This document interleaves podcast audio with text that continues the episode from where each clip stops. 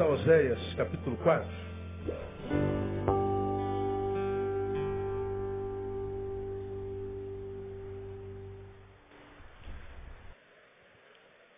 Para quem está vindo a primeira vez,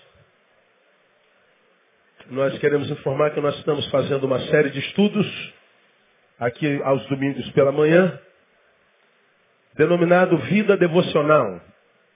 Para quem deseja equilíbrio e longevidade. Equilíbrio e longevidade. Quantos nesse tempo desequilibrado gostariam de ter equilíbrio no nome de Jesus? Diga, eu quero, pastor. Direito seu em Cristo Jesus.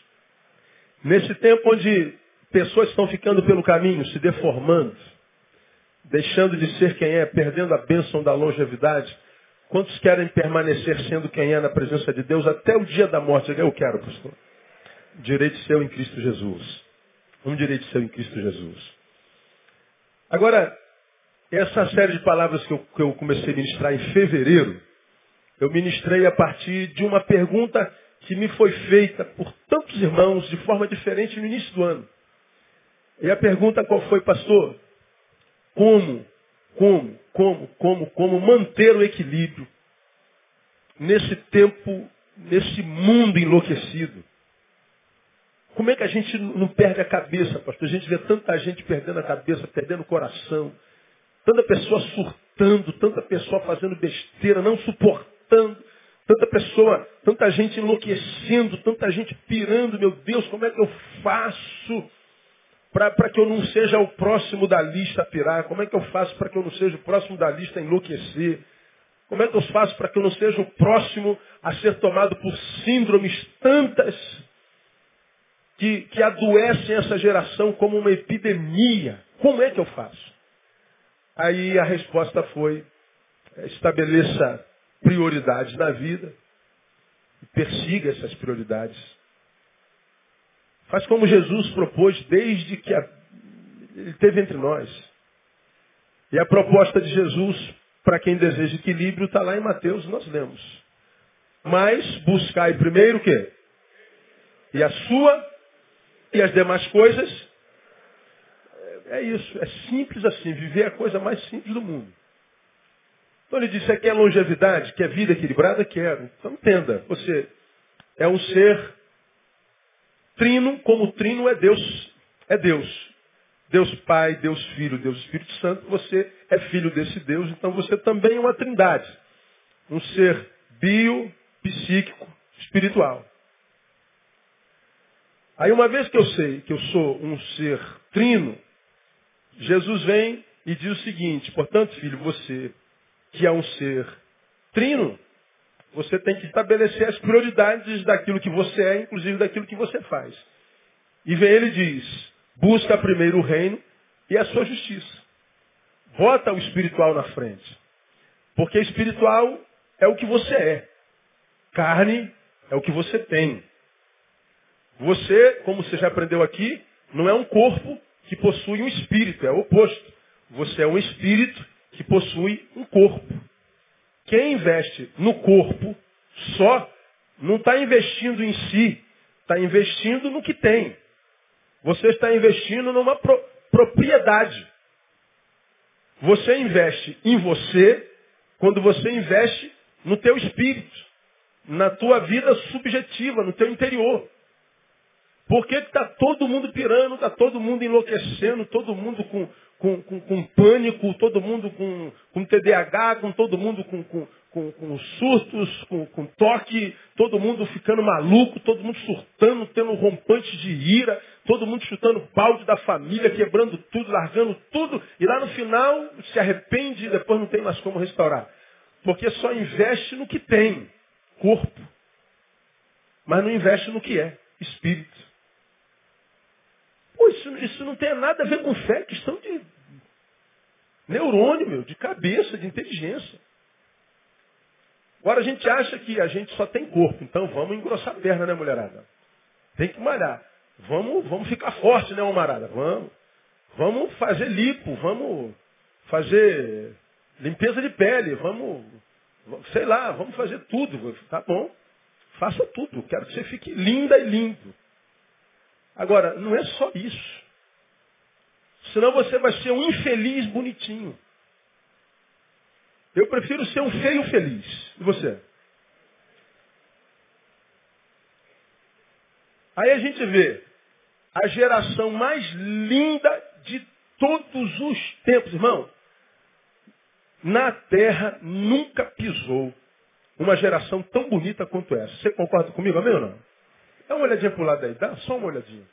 Pelo amor de Deus. Parece que está todo mundo feliz, rico, conta paga. É nada, isso é só por, por fora bela viola.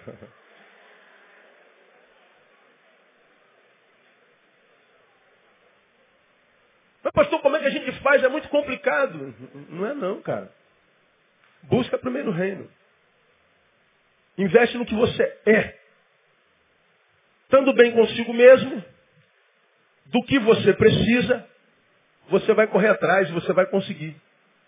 Agora, quando nos, nós temos faltas, a gente fica tão desesperado que come, começa a correr. Estou correndo atrás, estou correndo atrás, estou correndo atrás, estou correndo atrás.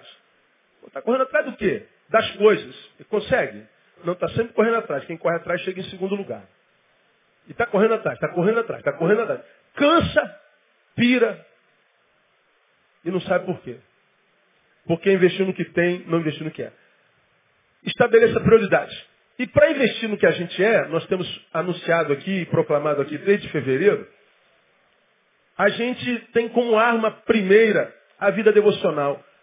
A gente não investe no que é vindo só à igreja, porque a gente vem à igreja uma, duas, três vezes na semana. A semana tem quantas horas? 168? É isso mesmo? 24 vezes 7, matemático, diga aí. Não tem ninguém que sabe fazer conta aqui. Eu sou teólogo, cara. Eu não, eu não tenho nada de matemática. Não. Fala aí, gente. Ah, ainda acertei, mesmo sendo teólogo. 168 horas. Quantas horas você gasta na igreja? Seis. Muito menos do que o dízimo das nossas horas a gente gasta em comunhão. Ora, eu não posso numa semana de 168 horas me alimentar seis. Eu não posso comer uma vez por semana, duas, se a comida é só na igreja.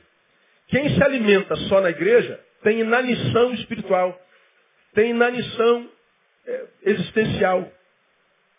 Morre nanico, morre com fome, morre com sede. Porque não dá para a gente manter uma vida equilibrada, uma vida espiritual saudável, só na dependência do culto. Bom, as igrejas de mercado do Brasil já pegaram essa peça aqui que eles fazem, bota culto todo dia. Aí você diz, então agora a gente resolve. Não, porque para quem vai na igreja que tem culto todo dia, não tem palavra todo dia. Estão vendendo milagre a troco do dinheiro que você paga. Agora, o milagre quase sempre também é porque a gente tem corpo. Reduzimos a Deus a um Deus que só tem um dom, o dom da cura. Só se fala em cura. Cura, cura, cura, cura, cura, cura. Para essas igrejas, quem está saudável não tem espaço, porque eu não estou precisando de cura nenhuma, pastor. Não tem nada lá para mim? Não, não, lá não. É só para quem está doente. Aí você olha o sistema de saúde do seu país, pelo amor de Deus, não tem como dizer. Você vê a alimentação do seu país, não tem como não estar tá doente. Então a igreja de mercado pegou essa pecha. E você acredita que indo à igreja todo dia, você tem equilíbrio espiritual. Não tem. Porque lá não tem palavra. E a fé vem pelo ouvir, ouvir o quê? Palavra. Como eu tenho pregado aqui na quarta-feira, a fé entra pelo ouvido, não pelos olhos. Lá as pessoas vão para ver alguma coisa, porque precisam ver para crer. Ainda que a Bíblia diga que bem-aventurados os que não viram e creram. Ver e crer não precisa de fé, pô. Agora a fé é aquilo que diz, eu creio mesmo não vendo nada. Esses são bem-aventurados.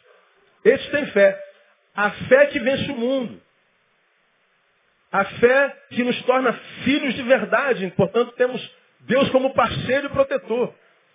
Então nós precisamos mais do que frequentar a igreja. Aí a proposta que nós fizemos foi vida devocional. Todo dia, gastar um tempo com Deus, todo dia, investir na nossa vida espiritual. Todo dia investir, portanto, naquilo que nós somos. Um espírito, uma alma. É chamado de psique também dá. Nós somos isso. E temos que investir nisso. Aí nós fizemos uma análise de como é a vida devocional da igreja contemporânea. Localizada em cultos dominicais, não dá. Reduzida a instantes devocionais, aquela oraçãozinha antes do almoço, depois da, antes da janta e aquela desencargo de consciência antes de dormir. Que às vezes não serve para nada. Você dorme e esqueci de orar. Em nome de Jesus, amém. Não dá. Não dá. Isso é, isso é para enganar Deus. Não, não, não, funciona. Não passa nem do, do, do teto. E outra, a vida devocional do crente comum está em eventos e ajuntamentos eclesiásticos, congressos, campanhas, propósitos, e tal, e tal, e tal, e tal. E aí, como consequência disso, nós falamos falta de vitalidade espiritual, vulnerabilidade diante das tentações, toda tentação que chega dá uma rasteira e arrebenta.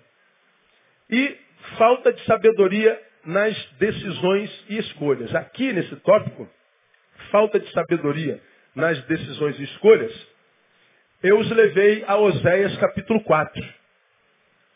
Falta de sabedoria nas decisões e escolhas.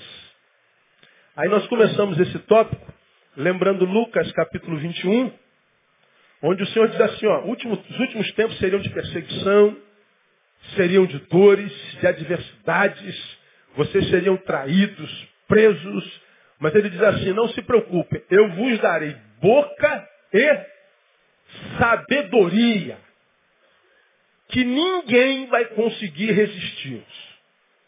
Ele não está dizendo que vai me livrar da dor, da adversidade, da cadeia, mas ele está dizendo, eu vou te dar armas para que você possa se defender, para que você corra atrás de seus direitos. Vou lhe dar boca e sabedoria. E isso é a promessa de Deus para todos nós. Lucas 21, de 8 a 15. Aí, chegamos ao Zés capítulo 4. Se de um lado Jesus diz, lhes darei boca e sabedoria, nós chegamos a Oséias capítulo 4, versículo 6, onde está escrito, o meu povo está sendo destruído, porque ele falta o quê? Conhecimento. Porquanto rejeitaste o conhecimento, leia para mim. Também eu te rejeitarei. Essa palavra é sinistra. Temos aprendido isso aqui. É meu povo? É. Está sendo destruído? Tá. O meu povo está sendo destruído. Como, Pai? Como que sendo eu, povo de um Deus como tu, posso andar em derrota? Não há cabimento, mas é o que Deus está dizendo. Agora, por que, que a despeito de vermos gente de Deus sendo destruída, é, é, por que, que a gente vê tanta gente de Deus sendo destruída? Porque Deus abandonou? Não, porque falta conhecimento. E quando a gente não busca conhecimento, esse texto está dizendo, Deus nos rejeita. Deus nos rejeita. Citamos aqui a palavra de Jesus. No tempo do fim, muitos comparecerão perante ele e dirão assim, Senhor, em teu nome curamos muitos enfermos. Em teu nome expulsamos muitos demônios. Em teu nome fizemos muitos sinais e prodígios. Mas o que, que Jesus vai dizer para ele? apartai-vos de mim. Nunca vos conheci conhecimento. Rejeição a despeito dos milagres que fizeram. Rejeição de Deus a despeito das libertações que fizeram. Rejeição de Deus a despeito dos prodígios que realizaram. Isso é a palavra de Jesus. Falta de conhecimento gera rejeição de Deus. E aí, nós começamos a tecer alguns comentários sobre esse capítulo, versículo 4, do capítulo, do capítulo 4 de Oséias, e nós aprendemos à luz do versículo 1 que o Senhor revela que está em litígio com a terra. O motivo? Não há conhecimento de Deus. Falamos sobre isso dois domingos. A ausência do conhecimento de Deus na terra gera o que na terra? Caos social. Versículo 2. distúrbios emocionais, versículo 3a, e distúrbios da natureza, versículo 3b. A acusação de falta de conhecimento que leva o litígio de Deus com a terra é feita contra Israel, versículo 4. A terra sofre caos social, distúrbios emocionais, distúrbios da natureza. Nós falamos sobre cada uma dessas coisas nesses meses. E tudo isso por causa de quem? Por causa de Israel. Por causa do povo de Deus. Contra quem Deus tem um litígio por falta de conhecimento, por falta de ignorância. E aí nós lembramos, segunda, segunda, segunda Crônica 7,14, segunda Crônica 7,14, que diz lá, você pode recitar comigo?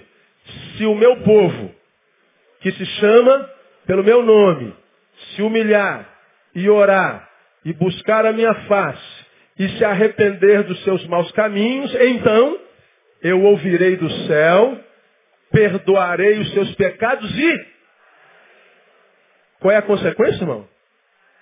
sararei a sua terra. Quantos querem uma terra saudável? Nem que seja só aquela que está debaixo do teu pé. Diga, eu quero. Pois é. Conhecimento de Deus. Se o meu povo agir como se fosse meu povo, então eu vou ser Deus para esse povo. E em consequência dessa relação de Deus com o seu povo, não é só o povo que é abençoado, toda a terra é abençoada. Portanto, quando nós cristãos reclamamos que a terra está como está, que o Rio de Janeiro está como está, nós devemos reclamar sim, é um direito nosso, mas temos que nos olhar no espelho, o culpado somos nós. E como é que a gente cura isso? Através do conhecimento de Deus. Mostramos as consequências disso na terra. Depois, nós mostramos aos irmãos a consequência dessa falta de conhecimento em nós, no povo de Deus. Quais são as consequências? Crescimento sem fruto. A gente cresce em número, a árvore fica grande, mas não tem fruto. Não alimenta ninguém. Vivemos um parasitismo eclesiástico. Vivemos só para nós. Não alimentamos ninguém. Nos tornamos egoístas. A bênção chega a mim, mas não chega a mais ninguém. Essa igreja não salga, essa igreja é rejeitada por Deus. Segundo, regressão espiritual. Versículo 8. Alimentam-se do pecado do meu povo, de coração, desejo e iniquidade. Falamos sobre isso. E no domingo passado, nós falamos sobre a terceira causa em nós, versículo 10, deformação espiritual. Versículo 10 está assim, ó. Comerão, mas não se fartarão. Entregar-se-ão à luxúria, mas não se multiplicarão, porque deixaram de atentar para o Senhor. Essa palavra para mim foi tremenda, me fez tremer, porque diz, que não vai faltar comida, vocês vão comer. Mas vocês nunca se sentirão o quê? Fartos. Vai faltar alguma coisa material? Mas o homem vai se sentir pleno? Não. Esse tempo já chegou para mim com força. Vivemos um tempo de fartura. A gente tem tudo.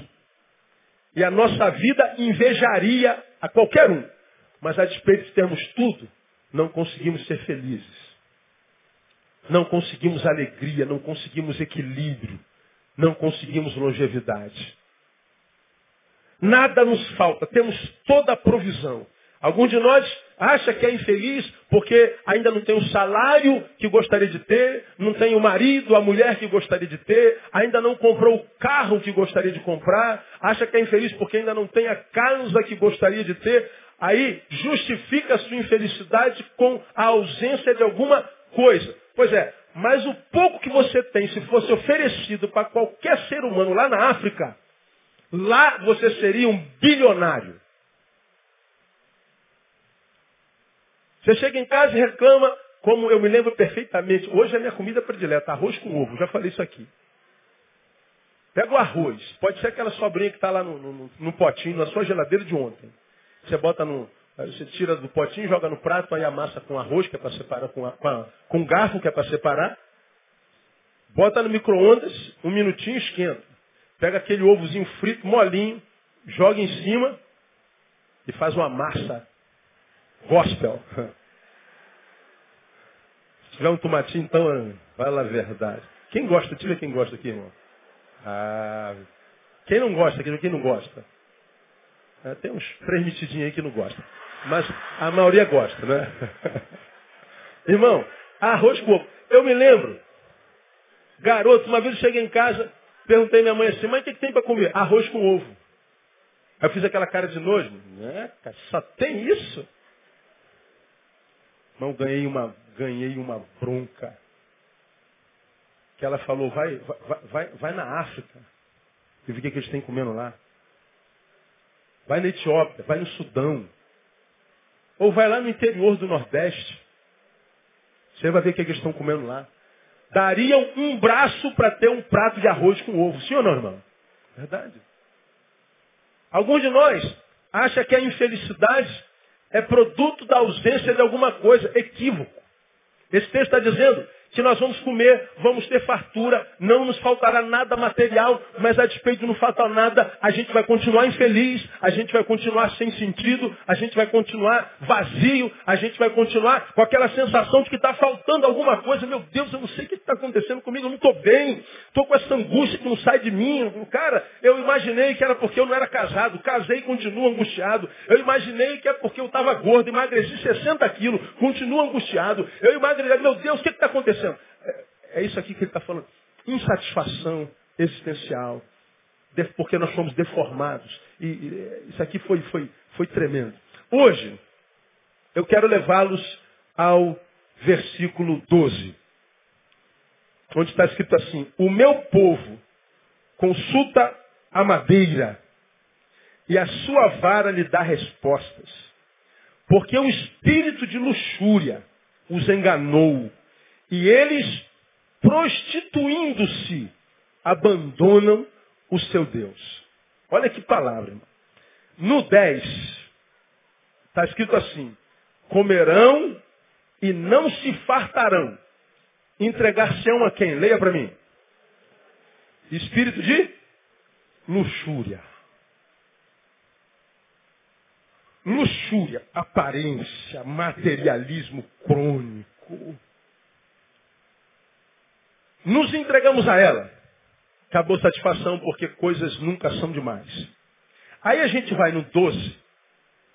Diz que o meu povo consulta a madeira e a sua vara lhe dá resposta, porque o espírito de luxúria os enganou. Do que que Osés está falando? Está falando que uma das marcas que acometeria o povo de Deus seria a idolatria seria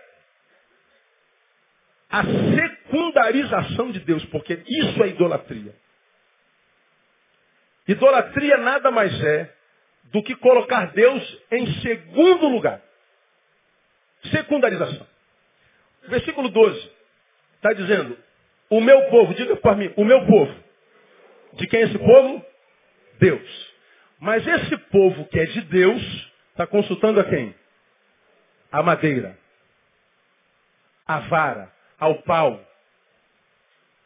Não consulta mais a Deus. Portanto, deixar o Deus em segundo plano e colocar alguma coisa no seu lugar. Nós evangélicos temos a feia mania de achar que idólatras são os católicos. Só eles. Ah, você é um idólatra. Por quê? Porque adoram ídolos. Bom, é. Gostemos ou não, é.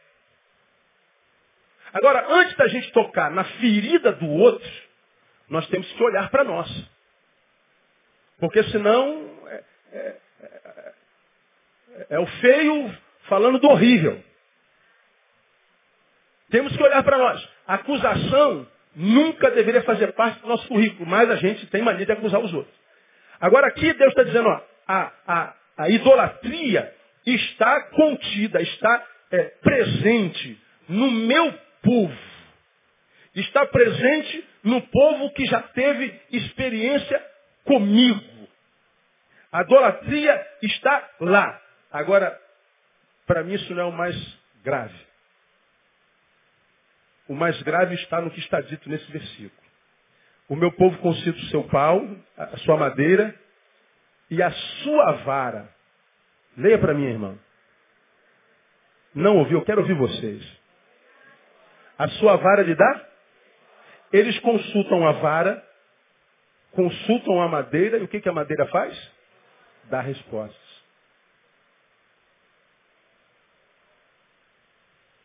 A madeira não está calada. Eles construíram um ídolo e o ídolo responde. Aqui está para mim um dos piores perigos da idolatria. Bom, ah, essa mesa aqui é de madeira. Esse tablado é de madeira. Eu e você sabemos que madeira não fala. Pode ficar aqui o dia inteiro tentando tirar a resposta dele que ele não fala. Mas o texto diz que quando o povo abandona Deus por causa do espírito de luxúria, falamos sobre a teologia da prosperidade ontem, reduzimos a Deus a alguém que dá coisas, dinheiro, riqueza, prosperidade. Nós deixamos de buscar a Deus pelo que Ele é, em função de buscá-lo pelo que Ele dá. Continuamos a noiva do cordeiro, mas uma noiva que quer lhe dar o golpe do baú, quer tirar alguma coisa dele. Viramos os maiores materialistas da história. Só nos aproximamos dele para tirar alguma coisa dele. A luxúria nos tornou e a gente então quer ostentar. A gente quer mais do que precisa. A gente quer mais do que merece. Então quando a gente se aproxima dele, não é mais por causa dele, é por causa do bolso dele, por causa do poder dele, por causa do que ele pode fazer para mim, não em mim, nem através de mim, mas para mim. Isso é luxúria, é um espírito. E a maior marca desse espírito na igreja evangélica é a teologia da prosperidade. Sequestrou a igreja no Brasil. Esse espírito de luxúria tira Deus da qualidade de Senhor e faz dele um servo para me servir, para fazer o que eu quero. Eu pago por isso. Eu faço o que tiver que fazer para que você me transforme no fim da bênção. No lugar onde tua bênção chega. O que, que vai acontecer daqui para lá não interessa. Eu só quero que chegue a mim. Isso é espírito de luxúria. O espírito de servo não existe mais. Mas o espírito de luxúria dominou-os.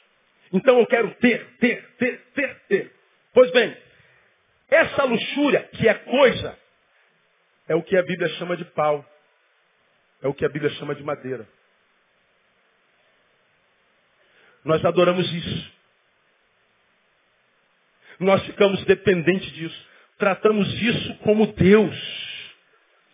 Tratamos isso como se isso fosse a coisa mais preciosa que nós temos. Aí hoje nós vivemos uma realidade. Por exemplo, na sociedade contemporânea, o que é mais importante? A família ou os bens que essa família tem? Fala a verdade. São os bens. Ah, vou pregar sobre isso logo mais à noite. Os pais, vou só dar uma pinceladinha aqui para você não faltar logo mais à noite. E as mães geram filhos. Teoricamente, nós dizemos, é o que de mais precioso tenho. Teoricamente. Só que eu tenho uma carreira profissional, ela tem uma carreira profissional. E a gente deixa o filho e a gente vai desenvolver a nossa carreira. Só que a nossa carreira nos mantém tanto tempo fora, tanto tempo fora, que muitos de nós não vê o filho crescendo. Acontece isso ou não?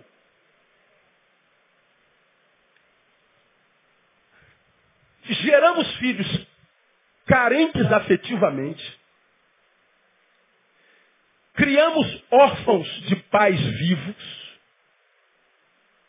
Criamos filhos numa geração que não sabe amar porque amor hoje é um aprendizado ou a gente ensina a amar ou que sobra indiferença. E esses meninos são gerados sem afetividade nenhuma. Porque o pai está do lado de fora ganhando dinheiro mais do que precisa, e a mãe também.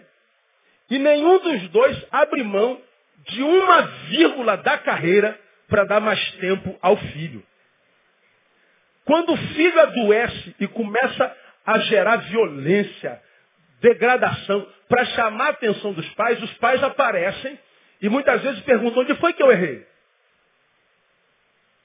E a pergunta é tão tola, porque é fácil respondê-la, mas ninguém responde. E também se respondesse não seria aceita, porque afinal de contas os pais estão do lado de fora ganhando dinheiro para quem? Meu filho, é para te dar o melhor. Agora, na cabeça desse pai, o que, que é o melhor que ele está falando? Hã? De coisas. Eu estou trabalhando, meu filho, ao ponto de te abandonar, diria o pai. Eu também, filho. Eu estou trabalhando a ponto de te abandonar. Papai e mamãe te abandonaram para te dar o melhor. O que, que é o melhor? É, é, é, é, o, é o melhor brinquedo eletrônico, é o melhor iPad, é o melhor iPhone. São só roupas da Nike e daí para cima. É a melhor escola. É viagem para Disney. E aí nós estamos vendo que mesmo as famílias estão sendo abandonadas, porque as coisas nos sequestraram. Temos uma relação com as coisas divinal. Uma relação com a matéria divina. Uma relação divina com a matéria. Você fala assim, pô, pastor, o senhor está dizendo que eu não posso trabalhar? Não é isso que eu estou dizendo. Eu trabalho muito também. Eu estou dizendo que nós precisamos rever os nossos valores. Nós precisamos redimensionar nossas prioridades. Tenho que trabalhar e que bom que você trabalha, dá glória a Deus pelo teu trabalho. Agora, se o teu trabalho te tira da coisa principal, o teu trabalho que foi uma bênção passa a ser uma maldição. Agora, nós não conseguimos deixar as coisas, mesmo em função de uma coisa principal que é filho, porque essas coisas nos sequestraram. Agora veja, se nós abandonamos, filhos, abandonamos esposas, abandonamos marido por causa das coisas que estamos ganhando, imagina se nós não abandonaríamos a Deus se a gente não vê. Aí é exatamente disso que o texto está falando. O espírito de luxúria dominou a gente sem que a gente soubesse entramos numa cadeia, mas nós não vemos como cadeia porque essa cadeia é confortável. Essa cadeia tem cama king size. Essa cadeia me possibilita comprar um carro zero todo ano. Essa cadeia me permite fazer uma viagem toda semana. Essa cadeia é muito confortável, mas é uma cadeia porque te liberou, te escravizou, te tirou da presença de Deus. E ele diz: O meu povo está sendo destruído porque falta conhecimento do Deus desse povo. Aí nós vivemos o que você já me viu falar aqui duzentas mil vezes. Vivemos um tempo de gente tão pobre, tão pobre, tão pobre, mas tão pobre que tudo que tem é dinheiro. Nada mais. Nada. E o dinheiro, como você já aprendeu, compra tudo, menos o essencial. Aí nós vivemos uma vida onde a gente está correndo atrás, correndo atrás, correndo atrás, correndo atrás do pau, correndo atrás da madeira, correndo atrás do, do objeto, correndo atrás das coisas, e a gente então está querendo viver a vida. E a gente abandona Deus. Deus está dizendo assim, olha, você vai lamentar muito quando você chegar lá na frente e perceber que todas as coisas que você angariou na vida não são capazes de gerar vida na tua vida. Vivemos o maior tempo de prosperidade nessa nação. Um dos melhores tempos econômicos que essa nação já passou. A classe C sendo ascendida à classe B e à classe A. Em ascensão. Mas a gente vê ato contínuo, o maior índice de depressão, o maior índice de suicídio de todos os tempos. Como eu falo aqui, Sociedade Brasileira de Psiquiatria, 25 suicídios dia no Brasil. Estava lendo uma reportagem esta semana sobre o Japão, segunda economia mundial. A cada 17 minutos uma pessoa se suicida. Faz as contas, quase 85 suicídios por dia. Uma nação rica, onde não há necessidades, onde não há carência. Uma nação ateia, que não tem ausência de coisa alguma. Mas o que, que eles estão descobrindo? Que coisas não podem penetrar ao coração do homem. Coisas não podem penetrar naquilo que você é. Só massageia aquilo que você tem. as coisas, a madeira, o pau, a pedra, que geraram em nós paixão por isso, por causa do espírito de luxúria, a gente imagina que isso é vida. E a gente vai descobrir que não é. Deus está dizendo, olha, essa desgraça, essa ausência de graça na vida de um povo que não me conhece, vai se repetir na vida de um povo que me conhece. Por causa do espírito de luxúria. Ele está falando por causa da idolatria. Consulta o seu pau. Numa outra vertente, o texto fala que quando a gente tira Deus do lugar, um outro Deus toma seu lugar. Ah, se eu não me engano, eu não anotei isso aqui. Salmo de número 115. Diz uma coisa interessante que eu queria compartilhar com os irmãos, você conhece muito bem. Não precisa abrir lá não que eu leio para você. Por que perguntariam as nações, onde está o seu Deus? Mas o nosso Deus está nos céus. Ele faz tudo o que lhe apraz. Agora veja o versículo 4 em diante. Já os ídolos deles são prata e ouro, obra das mãos do homem. Tem boca, mas não. Tem olhos, mas não. Tem ouvidos, mas não. Tem nariz, mas não. Cheiram. Tem mãos, mas não. Tem pés, mas não andam. Nem som algum sai da sua garganta. Do que o salmista está dizendo, Deus está falando através do salmista, está falando de um povo que trocou o Deus do céu pelo Deus que foi construído pelas suas próprias mãos. Estão lá nos altares das igrejas, nos pescoços das pessoas e nos seus corações. Nós lhe emprestamos divindade. E aí tudo bem. Qual o problema da idolatria? Versículo 8. Semelhantes a eles sejam os que os fazem e todos os que neles confiam. Como é que é o Deus dele, o ídolo deles? São de prata e ouro? São. São preciosos. Mas diz que tem boca, não fala, nariz não cheira, olho não vê, ouvido não ouve, mão não apalpa, pé não anda. Ou seja, são mortos. E o texto está dizendo, todos os que confiam neles sejam como eles. A não vida. Vida sem sentido. Vão viver a morte. Nada apetecerá, nada dará fome, nada gerará alegria, nada gerará prazer, nada completará, nada transformará a existência em vida, porque trocaram a Deus pelo ídolo. Isso é grave demais, irmão. Grave demais. Tiraram a Deus do lugar. Numa outra perspectiva, e daqui por diante eu caminho e termino esse tópico, nós, povo de Deus, não temos ídolos nas paredes. O nosso Jesus não está mais no crucifixo, ele ressuscitou, posso ouvir um glória a Deus?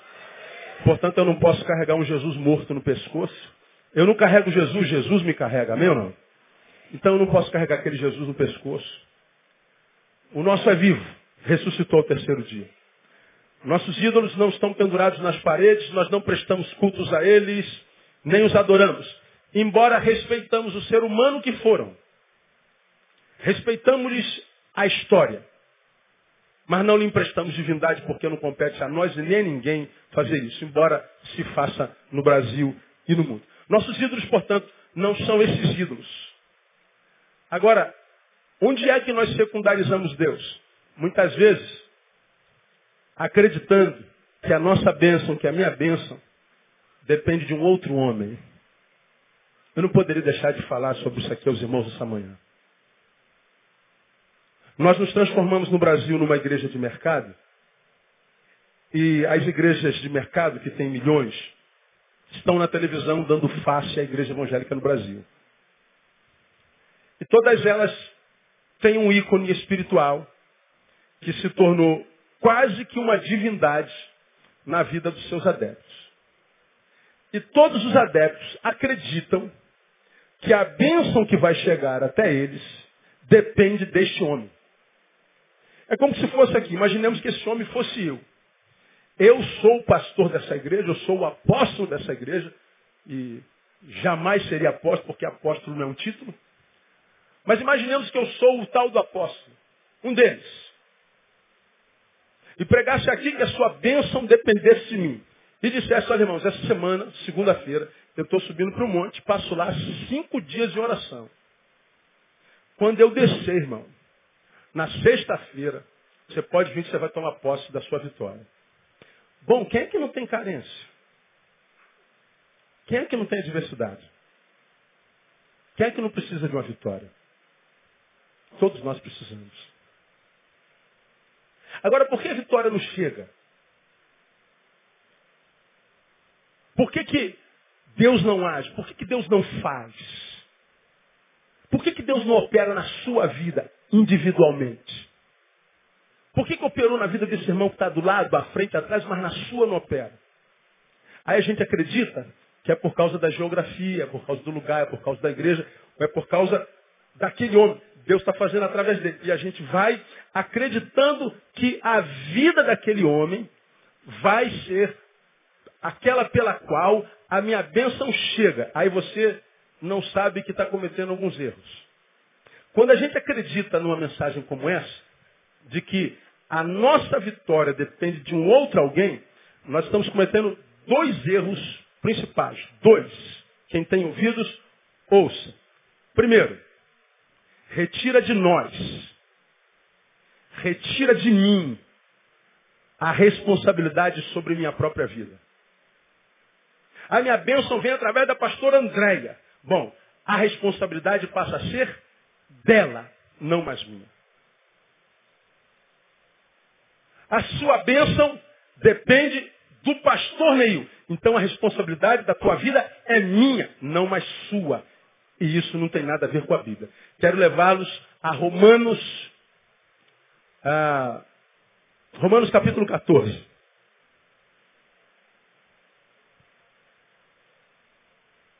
Aprender um pouquinho. Reaprender que você já sabe isso. Romanos capítulo 14. Nesse capítulo, Paulo está falando sobre a tolerância com os fracos na fé, mas aqui tem algo de peso doutrinário muito grande. Lá no versículo 9, você já abriu em 14 de Romanos, amém ou não? Versículo 9. Porque foi para isto mesmo que Cristo morreu e tornou a viver, para ser Senhor tanto de mortos como de vivos. Quem está vivo, dá um glória aí. Pois bem, ele morreu e viveu para ser teu Senhor. Teu. Mas tu, por que julgas a teu irmão? Ou tu também, por que desprezas a teu irmão? Aí ele diz lá, pois todos havemos de comparecer ante o tribunal de Deus. Porque está escrito, por minha vida, diz o Senhor, diante de mim se dobrará todo o joelho e toda a língua louvará a Deus. Aí no 12 ele diz assim, assim pois, leia comigo, cada um de nós dará conta de si mesmo a Deus.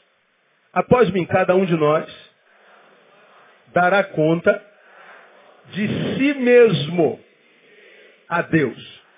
O que acontece ou deixa de acontecer com a minha vida é problema de quem? Meu. A tua bênção e a tua maldição é problema de quem? Teu. Depende de mim. Durante muito tempo, eu acreditei no que dizia Hebreus de uma forma equivocada. Orem pelos seus guias, zelem por ele, respeitem seus guias, seus pastores, porque zelam por vossas almas como quem vai dar conta delas a Deus no dia do juízo. Durante muito tempo, eu acreditei que eu ia dar conta de cada um de vocês no dia do juízo, que a vida de vocês dependia de mim, que a alma de vocês era responsabilidade minha. Quando eu chegasse lá no tribunal, Deus ia me pedir conta das milhares de ovelhas que eu já tive no caminho. Meu irmão, se isso fosse realidade, eu não seria um homem, eu seria um Deus como Deus. Porque nem o nome das minhas ovelhas eu sei todo, não tem como. Quantos aqui estão estudando nesse tempo? Deixa eu ver. Vamos lá. Ah, vamos imaginar aqui. Ah, Léo, quantos alunos tem na tua turma? Mais ou menos. 60. Sabe o nome de todos eles? Sabe o nome de quantos? Uns três ou quatro? Você está pior do que eu, então. Você tá... Dá para saber o nome de 60 pessoas? Não dá. Você pode estar fazendo o último ano, você pode estar fazendo medicina, é o oitavo, oitavo período não, é o décimo sexto período. Você está você tá oito anos com, com, com a mesma turma e ainda não sabe o nome de todo mundo. É inumano, não cabe a nós. Eu achava que a responsabilidade de todos era minha. Não, não, não. Eu devo trabalhar como que se eu fosse dar conta. Não quer dizer que eu vá dar. Eu devo trabalhar com tanta responsabilidade, com tanto afinco, verdade, como que se de fato eu fosse pegar aquele irmãozinho que está lá no último banco, que eu não sei nem o nome dele, senhor aqui, ó, esse aqui estou te apresentando, não. Paulo me ensina que cada um dará conta de si mesmo a Deus. Portanto, Dilson, o que você faz da sua vida é problema seu. O que eu faço da minha vida é problema meu. Quando eu transfiro a bênção da minha vida, o que vai acontecer à minha vida, o que vai acontecer à minha família, o destino de mim mesmo, para um terceiro, ainda que esse terceiro seja um homem de Deus, eu estou anulando o evangelho na minha vida, por mais esquisito que isso apareça, isso pareça. Aí onde você vê o que aparenta ser uma comunidade de fé, é uma comunidade de gente que está vivendo o anti-evangelho. Irmão, falo isso com temor e tremor na minha alma, e eu sei que amanhã minha caixa de e-mail vai estar me chamando de santo para baixo. Porque eu vou dizer que eu estou criticando a igreja dos outros. Não estou criticando, eu estou lendo a palavra de Deus. Eu estou lendo o Evangelho de Jesus. Agora, o que, que a gente vê na igreja evangélica hoje? Você depende da minha bênção. Você depende da minha vida. Nós acreditamos que a oração do pastor é mais poderosa do que a oração do irmão que trabalha como porteiro na igreja. A gente acredita que Deus ama mais o apóstolo do que a você que está se sentindo desanimado no Evangelho nesses dias. Irmãos, Deus me ama tanto quanto ama você. Independente da vida que você esteja vivendo, Deus não tem filhos prediletos, Ele ama todos igualzinho. Mas pastor, por que eu tenho dificuldade de acreditar nisso? Por causa do amor que você sente por si mesmo. Deus não me ama porque eu ando certo e deixa de te amar porque você anda errado. Senão Deus não me amaria pelo que eu sou, mas pelo que eu faço. Eu não amo assim as minhas filhas. Você não ama assim os seus filhos. Se você for lá na porta de Bangu 1, onde estão os seres humanos mais monstrificados da sociedade, estão trancafiados porque não podem andar soltos. Gente que virou monstro produziu barbaridades lá na porta do presídio. Estão centenas de mães apaixonadas por aqueles que a gente chama de monstros, mas ela está dizendo, é monstro para você. Para mim é filhinho amado. Eu não amo pelo que ele fez, não concordo com nada que ele fez. Mas a despeito que ele tenha feito, ele continua sendo meu filho. E eu amo porque ele é meu filho, não por causa daquilo que ele faz. E a gente acha que Deus com a gente é diferente. A gente acha que quando está em pecado, Deus parou de amar a gente. A gente acha que quando a gente está andando errado, desanimado, Deus parou de amar a gente. Não. Deus continua amando você do mesmo modo. Diga para quem está do lado. Deus está apaixonado por você ainda, irmão.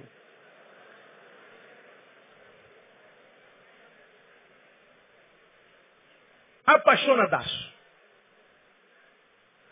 Agora, junto com a paixão, pode haver tristeza no coração de Deus tristeza, porque você está entregando a direção da tua vida para alguém que você está tratando quase que como um ídolo. E o ídolo é tirar Deus do lugar e colocar outro no lugar. Quando nós achamos que alguém é responsável pela minha vida, que a minha bênção depende de alguém, eu retiro de mim a responsabilidade sobre a minha vida. Isso é um equívoco grave. Vamos passar um pouquinho, nosso tempo está acabando. Hebreus capítulo 10. Hebreus capítulo 10.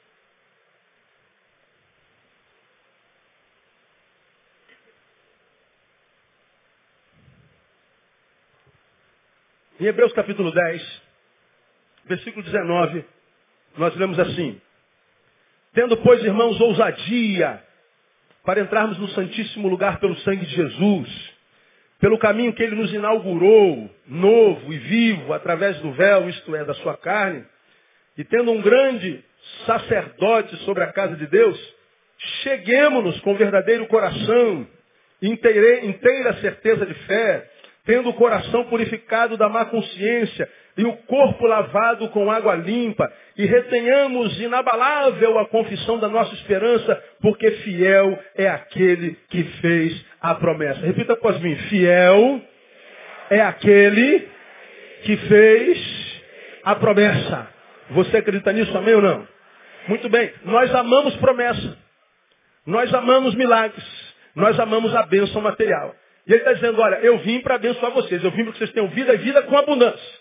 Essa é a promessa. Então todos vocês vão ser abençoados. Só que não acontece com todo o povo de Deus. Por que, que não acontece com todo o povo de Deus? A gente acredita que é porque a gente não está se dedicando demais. E a gente acha que se dedicar é ir para a igreja e depender do pastor, depender do apóstolo, depender da reunião. Esse texto diz não. Jesus inaugurou um novo e vivo caminho para Deus. Você não vai a Deus através de mim. Você vai a Deus através de Jesus. Quantos querem mais de Deus na vida? Diga, eu quero mais de Deus. Só não tem porque não quer.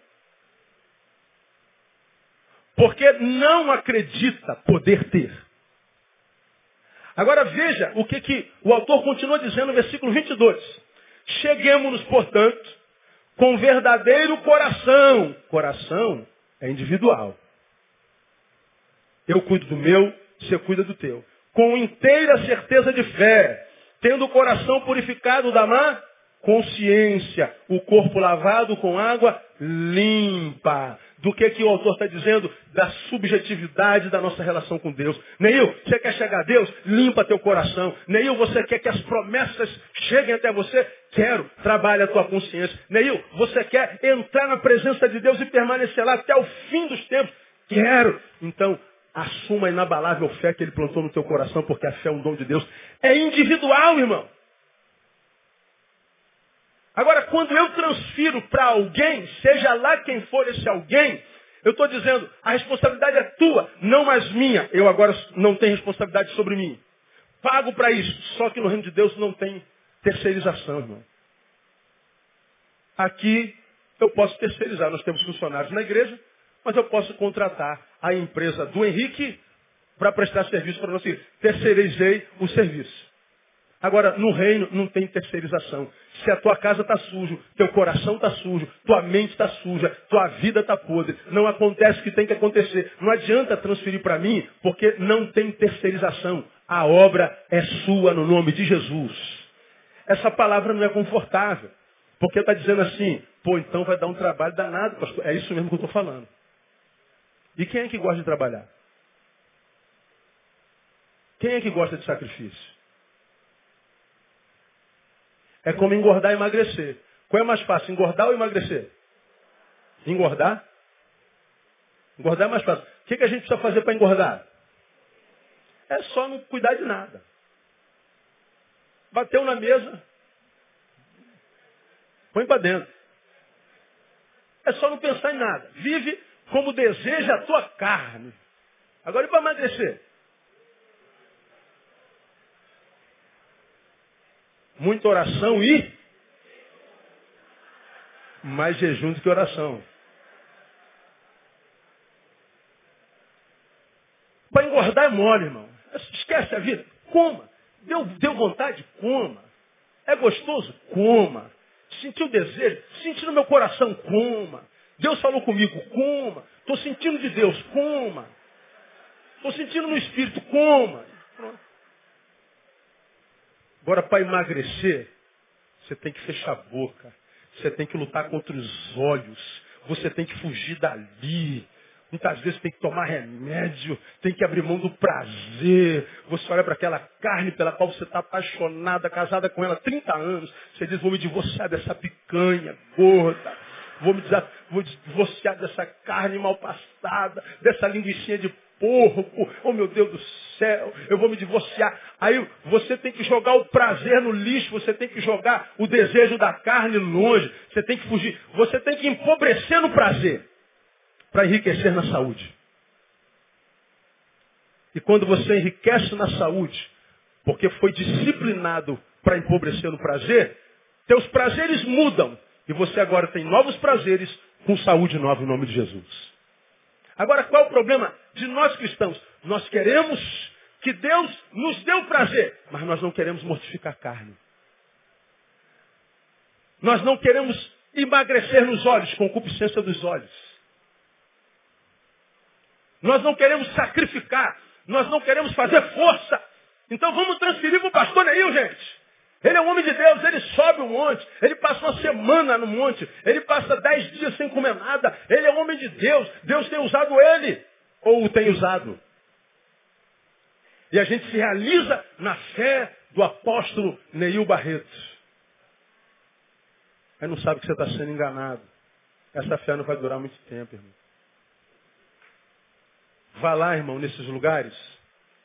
Veja se a igreja tem hall de membros. E veja se alguém conhece alguém. Ninguém conhece ninguém.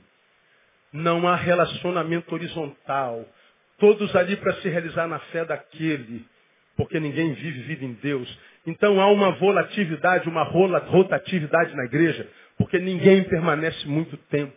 Porque ninguém foi ali por causa de Deus, mas por causa do que Deus dá. E a gente acredita que número é sinônimo de bênção de Deus. Tantos tantos, tantos ficando pelo caminho. A gente que trabalha com gente e com o povo vê o quanto o povo está ferido, machucado por esses lugares. Meu irmão, eu gosto dessa palavra demais, demais. Por saber que eu não preciso de ninguém para chegar a Deus. É Deus. Mas ele diz assim, Neil, entra, a porta está aberta. Lembra que eu já preguei sobre isso aqui, irmãos? Quando Jesus morreu, quando ele, ele, ele, ele padeceu lá naquela cruz, seus olhos fecharam, diz que uma consequência foi direto no templo. E no templo aconteceu o quê? Havia uma cortina que separava o santo lugar, que é onde vocês estão, do santíssimo lugar, que é onde eu estou, e onde ficava até então a, a arca da aliança.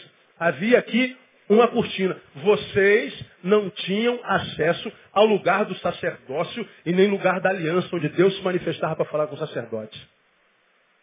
Havia o átrio, onde está aquele pessoal do lado de fora, o santo lugar que é onde vocês estão, e o santíssimo lugar que é onde eu estou, que a gente chamou de, de, de púlpito, de altar. Entre vocês e o lugar onde eu estou, havia uma cortina, e você não podia entrar, senão seres especiais, escolhidos pelo próprio Deus, chamado de sumo sacerdote. O sumo sacerdote entrava no altar, pedia perdão pelo pecado de vocês todos sacrificava um animal e o pecado de vocês estava perdoado. Agora, quando Jesus morreu, quando ele fechou os olhos, houve um abalo na terra. E o que, que aconteceu lá no templo? A cortina se rasgou, diz o texto, de alto a baixo. Jesus diz, eu fui o sacrifício final. Não se mata mais ovelhas, bodes, carneiros, para purificar o pecado de ninguém. Não há mais representantes entre Deus e os homens. Eu fiz o sacrifício final. E a partir de mim não há mais cortina separando o homem do altar. O altar está disponível a qualquer ser humano. Deus está de porta aberta para qualquer ser que o queira e o deseje no nome de Jesus.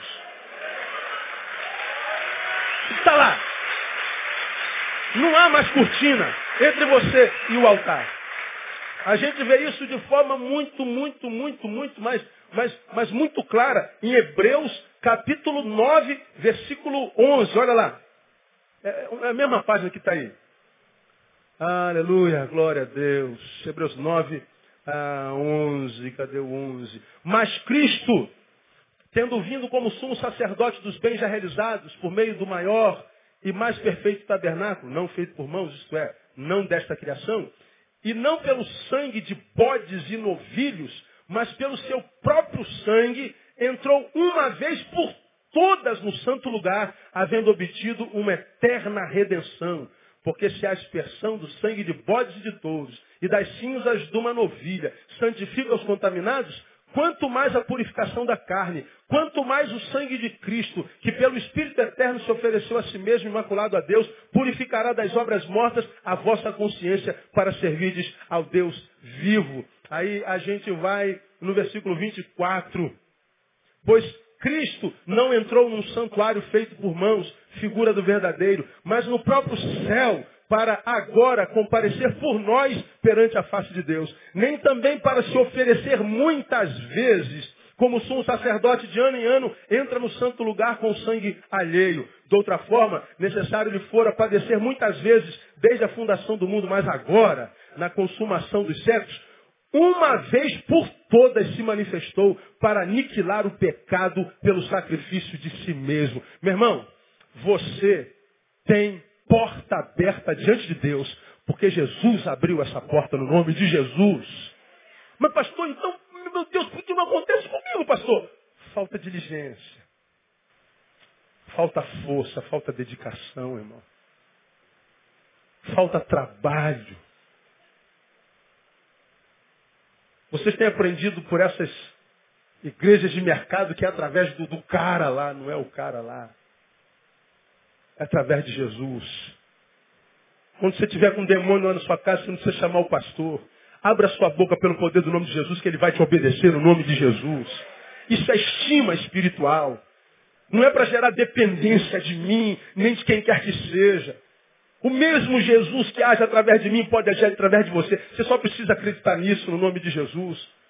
Então, quando eu acredito que é através de alguém, eu estou tirando de mim a responsabilidade sobre a minha própria vida. E por último, anulando a suficiência do sacrifício de Cristo. Quando você diz assim, a minha bênção virá quando eu subir o monte, você está dizendo, Jesus morreu é verdade, mas eu preciso ainda completar a obra dele subindo o monte. Ah, eu acredito que eu vou receber minha bênção depois das sete sexta-feira do poder. É, Jesus morreu, é verdade. Mas eu tenho que dar uma bola para Jesus fazendo a campanha das seis sextas-feiras, das sete sexta-feiras. Eu preciso dar uma oferta grande. Eu preciso andar descalço seis meses. Eu preciso raspar minha cabeça. Você está dizendo, Jesus, obrigado pelo teu sacrifício, mas não foi suficiente.